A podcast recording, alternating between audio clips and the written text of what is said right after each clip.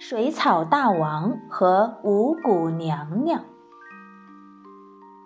如果有一天你到云南，一定要去鹤庆草海。船儿在清澈见底的水中飘荡，茂盛的芦苇相互依偎着，风儿吹过，发出沙沙的响声。这就是现在的鹤庆草海。相传，在很久很久以前，这里本是茫茫的大海，海的西边有一个大石洞，传说那是大海的水眼，海水源源不断的从那个洞里涌出来，溅起很大的水花儿，蒸发的水汽笼罩在海面上，远远望去就像是一片云海。就这样，到了。鸡年鸡月鸡日的那一天，海边的石螺山上突然升起了两个太阳。这两个大火球不知道自己的位置，在天上撞来撞去，火星四散。天空因为他们俩变得红彤彤的。这两个太阳在天空中绕了一大圈儿又转回到石螺山上。突然，一个太阳被另一个撞到了大海里。顿时，水眼洞里响起了轰轰隆隆的声音，大海沸腾了起来，波浪翻滚，从水中升起了一个五彩的肉团儿。这个肉团儿被汹涌的海浪推到了石螺山脚下，撞成了无数的肉沫。有的飞到了石螺山顶，有的飞到了天空中，有的落到了海底，还有的落到了大地上。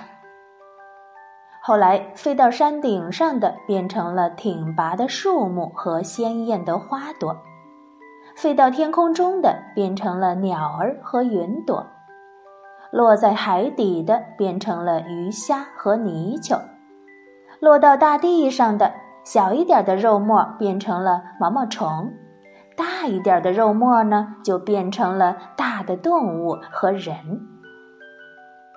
这些新生的人类把睁开眼睛看到离自己最近的东西认作自己的姓。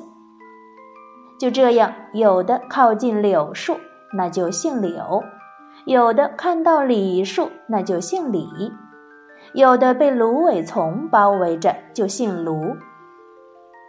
那个五彩肉团的内核还在空中漂浮着。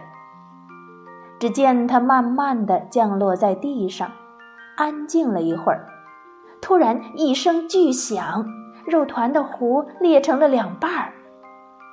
从里面走出来一个英俊的小伙子和一位美丽的姑娘，他们两个结为夫妇。带领着男男女女们来到罗峰山顶生活下来。小伙子和男人们一起到山林里打猎，到海边去捕鱼。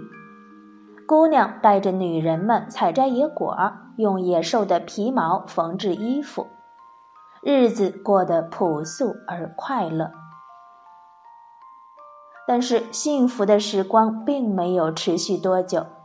因为有的时候海水涨潮，大水淹没山顶，冲毁了人们辛辛苦苦建立起来的家园。不少人在洪水中失踪，就再也没有回来。小伙子和姑娘站在山顶上望着大海，他们等了三天三夜，终于发现原来是海里的蛟龙在兴风作浪，是它堵住了洞口。水就不能从洞口流走了。于是，小伙子就把石头磨成锋利的石斧，带着几位勇士下海去和蛟龙作战。等蛟龙一出现，小伙子就冲上前去，用石斧猛砍他的头。可是，蛟龙的鳞片竟比石斧还要坚硬。小伙子又用石头磨成利剑，跃到蛟龙的身上，高举利剑，冲着他的眼睛刺过去。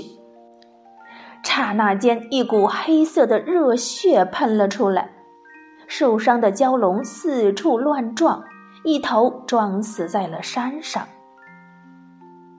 可是大海里还有九十八条蛟龙呢。小伙子带领着勇士们和蛟龙苦苦战斗了三年，终于降服了所有的蛟龙。到这时候，海水慢慢的流回到水眼中，出现了广阔的陆地。于是，人们从山顶上搬到陆地上，开始了新的生活。大海不见了，鱼虾就少了，人们只能依靠打猎为生。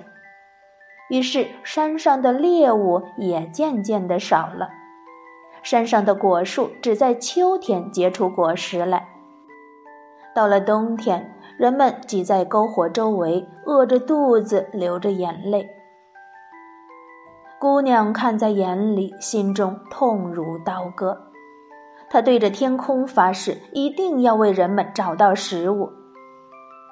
于是，他爬到罗峰山顶，扯下一片白云，做成了一对翅膀，系在两肋之下。姑娘站在山顶上，向人们挥了挥手，腾空一跃，便飞翔在天地之间。姑娘飞呀飞呀，不知道过了多久，他终于来到了金凤山。山上住着一只金凤凰，在姑娘诚恳的请求下，他送给了姑娘一粒金稻种。姑娘谢过金凤凰，小心翼翼地将金稻种放到荷包里，继续她的旅程。又不知过了多久，姑娘又来到了马耳山，这里的大雁送给姑娘一粒苞谷种子，龙华山的羊雀送给了她一粒黄豆种子，最后。姑娘带着满满的一包各种的种子飞回了家乡，在广阔的大地上开垦了一片土地。她带着人们把土翻松，种下了这些种子，每天都认真的浇水施肥。等秋天来到的时候，庄稼里一片丰收的景象，人们欢天喜地的采摘果实。并把它们做成美味的食物。从此，人们就学会了如何生活。小伙子和姑娘看着这一切，幸福的笑了。